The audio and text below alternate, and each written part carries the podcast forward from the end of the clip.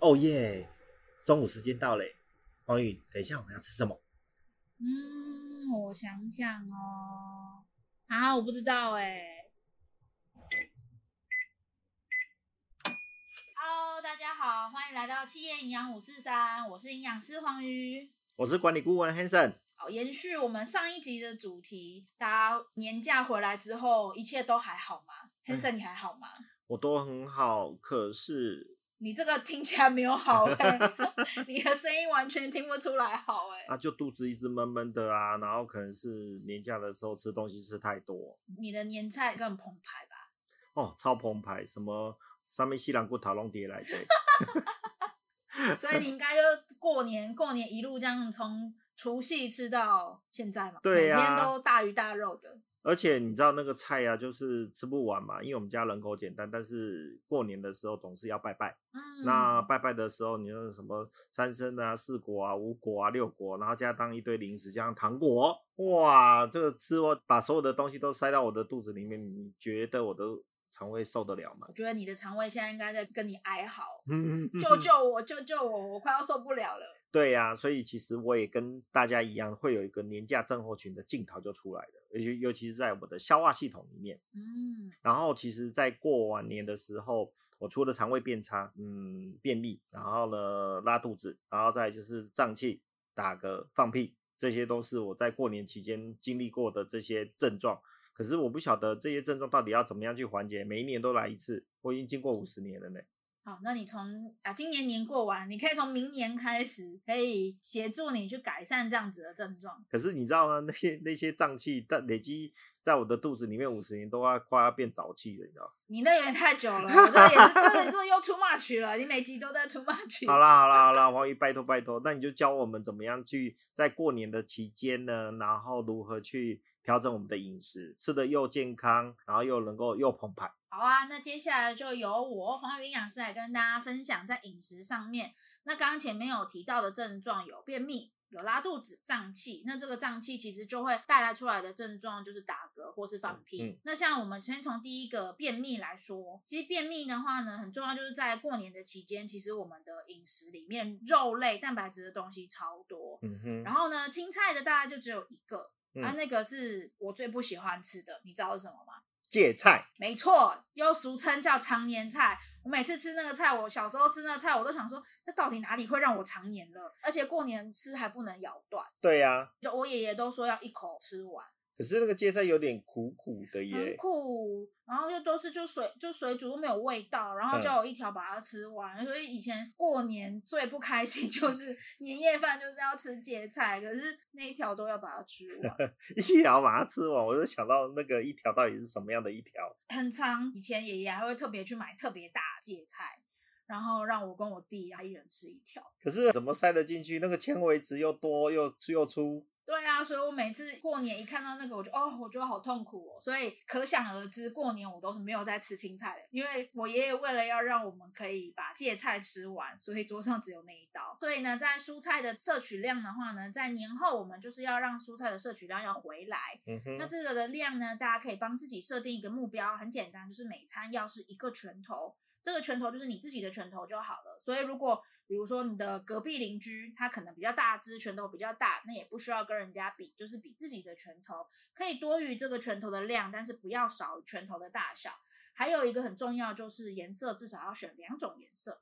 诶，两种颜色可以不同的颜色，然后每天挑两种。嗯，可以是每天挑两种。像比如说很最简单都是叶菜类的话，可以怎么搭呢？像比如说绿色的青江菜可以搭一个白色的。白色什么高丽菜或是菇类，嗯、这个就是两个颜色，嗯、或者是说可能像绿色的，我今天选的是花椰菜，红色的我可以选择是彩椒、甜红椒跟黄椒，这样一个是视觉效果看起来是很缤纷的，再来可以吃到不同蔬菜他们自己专属的营养在里面。哦，你刚讲到红色跟绿色，我就想到红红配绿，狗臭屁。哎，你不要看红花都是要绿叶陪衬的，大自然就是这么的神奇。哦、OK OK，好好好好，没问题。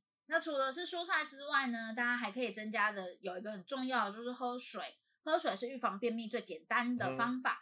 嗯、那大家的水量呢，请大家把目标设定在两千 CC 以上。特别是如果你现在正在便秘的话，你的水量是一定要增加的。它可以协助我们去冲刷我们的肠道，还有软化我们的粪便。诶那我问你一下，嗯，我们在办公室的时候呢，有些人主张说一次倒少少的，然后呢分多次去倒，然后再来喝，还是一次就买一个两千 CC 的那个水壶，然后把它装到满，然后在在桌子上面喝到两千 CC，喝完之后再再去倒，你觉得哪一个方式比较好？两种方法我觉得都不错，我自己是习惯的方法是一大壶，然后我就上班装满，下班要空掉。嗯哼。那如果说是用杯，就是一杯一杯装的话也可以。那一杯一杯装的话也也简单，你就算你今天喝完几杯就好。哦，一般来讲的话，那个杯子大概都是三百五十 CC，所以两千的话大概要跑个十几杯，等于早上跟下午至少要五到六杯左右。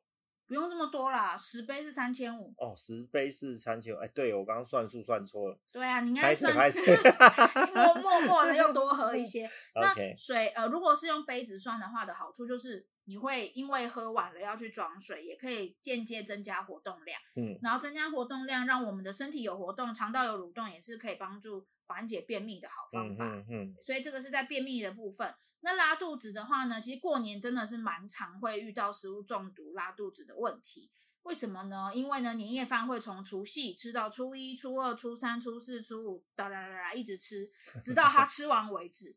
那大家可以想象，一道菜一直不停的反复加热。然后它加热之后放在室温，然后再拿去冰箱冰起来，这样子一直反复，其实非常容易滋生细菌，让食物坏掉。它在还没有出现奇怪味道之前，其实它可能已经变质了，我们不知道，我们就把它吃到肚子里了。那黄宇，我问一下，那年菜的加热的复热的方式有没有什么小撇步或者是正确的一个复热方法可以教我们吗？复热的话，第一个就是复热的温度一定是要超过七十度以上，嗯、所以呢，我们会做什么？就是用电锅。或是用微波，这是最简单，就是把这道菜从冰箱拿出来之后就放进去加热嘛。那现在的话呢，这几年因为大家也真的就是开始会有珍惜食物的概念，只是一直吃一样的食物真的很神。嗯哼。所以呢，现在就是有一些就是厨师啊，他们会跟大家分享是怎么样让年菜重新变成新的一道菜。那他就会以原来的年菜的作为基底，再去搭配一些新的食材。然后让它变成是新的一道菜，就不会过年吃一样的东西吃到很太好。以我的症状来讲的话，就是肚子一直觉得不舒服，应该是复热的关系。反复加热会是一个，还有当然就是过冻的少，水量喝的少，蔬菜吃的少也是一个原因。那其实我以前呢、啊，就是因为肚子常闷闷的不舒服，所以呢，人家都说你可能吃东西吃太快。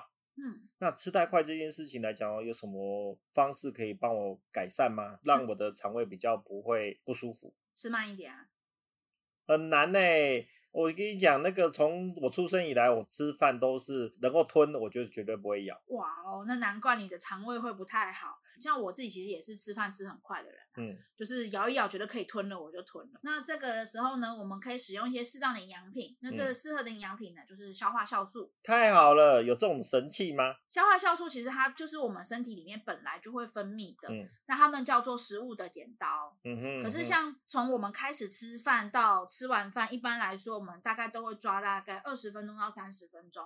可是老实说，连我自己我都一顿饭，除非是跟朋友聚餐慢慢吃，不然我自己吃大概十分钟左右我就搞定。嗯哼，嗯哼。这个时候其实身体它接收到开始吃饭的讯息，到分泌出消化酵素，它需要时间。但是现代人因为吃太快，所以身体还没分泌，我们就吃完了。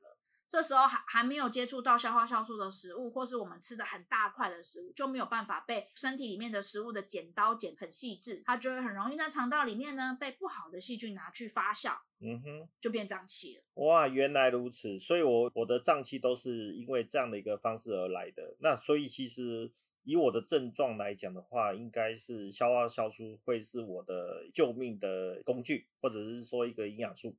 对，它可以协助你在关于胀气这一块，它因为我们等于是从外面在给身体这个食物的剪刀，然后它可以随餐吃，所以你就是有吃的时候，你就是记得吃你的消化酵素，随餐吃，它就进到身体里面去帮助我们的身体去把你吃进去的食物剪得很细致。然后让肠胃吸收的好，减少你胀气的问题。了解。诶，那吃消化酵素来讲的话，有没有什么注意事项？像我知道有些营养食品来讲的话，它是不能合并在一起吃的。那吃消化酵素有没有类似的禁忌？消化酵素没有，消化酵素大家要注意，就是随餐吃，所以有吃饭的时候你才需要吃它。嗯哼，对，然后再来的话呢，就是依照自己的习惯。像有些可能是老人家，或是小孩，或是有一些人他不习惯吞定剂的，就可以选择是粉剂的消化酵素。然后如果说，哎，比如说平常都是习惯是外食，然后很多应酬的，你就方便带着出门，就可以选择是定剂的。嗯哼嗯哼，嗯，了解了解。所以其实依照自己的生活习惯，然后去决定用粉剂或者是定剂的方式来去。让你的消化酵素能够帮助你做食物的一个消化是比较好的，嗯、对不对？对，没错，就是大家在选择营养品的时候要留意一个，就是这个营养品的使用方式是不是适合自己。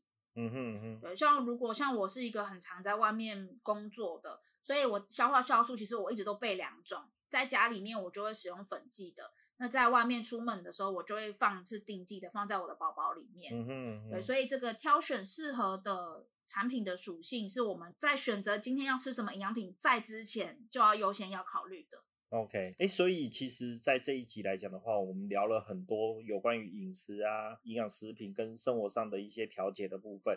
那我可不可以请黄宇帮我们再做一个总结？就是说，在年节后，我们营养跟饮食之间的一些调整的部分。好啊，我们这一集的话呢，第一个就是关于在饮食的部分，我们要来处理我们便秘的问题。第一个就是蔬菜要吃够。那请大家蔬菜呢，每一餐至少是你自己的拳头的一个拳头，然后颜色至少要两种以上。嗯哼。水量的话呢，请大家记得，就如果是在便秘中的话，你记得两千 CC 以上是很重要的。那你可以喝的是白开水、无糖的茶类或者是黑咖啡。那如果说今天是关于拉肚子的话呢，你记得食物加热到第三天，真的就建议不要留了。嗯哼，然后你如果要复热，就记得一定是复热到七十度以上，用蒸的，然后用微波的，或是你要重新再料理都可以，但是温度一定是七十度以上。那再来的话呢，就如果说有消化胀气的问题的话，可以适时的选择一些营养品，比方说消化酵素就是一个很好的方式。OK OK，哎，太好了，我觉得这个解了我五十年来的疑惑。太好了，你接下来下下面的五十年可以好好过日子了。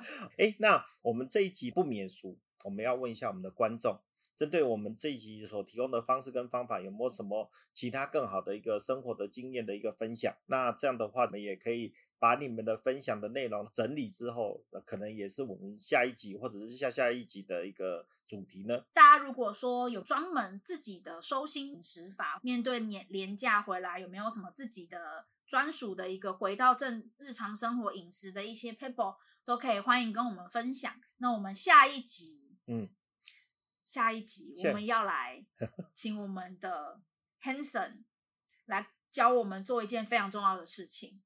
什么样重要的事情？就是成为时间管理大师。其实讲到时间管理这件事情，黄玉，你有没有遇到过说，哎，我们开始要进入到工作高效率的状态的时候，你通常会发生什么事情？进到高效率吗？嗯，需要先准备一下。嗯。准备一下，那可是你在准备的过程中，是不是觉得时间不够用？对啊，开 turbo 都不够。那最常被牺牲的是哪一 part？吃饭啊。对呀、啊，边吃边吃饭边处理事情啊，边打报告啊，甚至可能三五分钟解决一餐。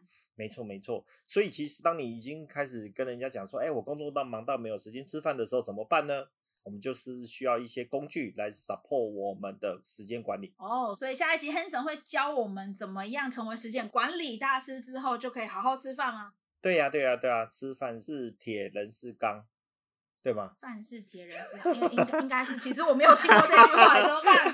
我接不住这个梗了。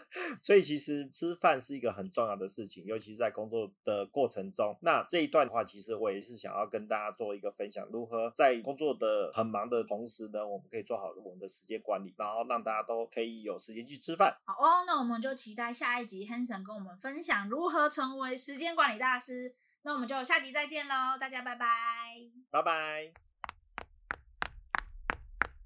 哦，终于下班了，哎，走了，Hanson 去打卡了。等一下啦，重点还没有说。喜欢我们的节目，别忘记追踪和订阅，才能第一时间收到我们的频道更新哦。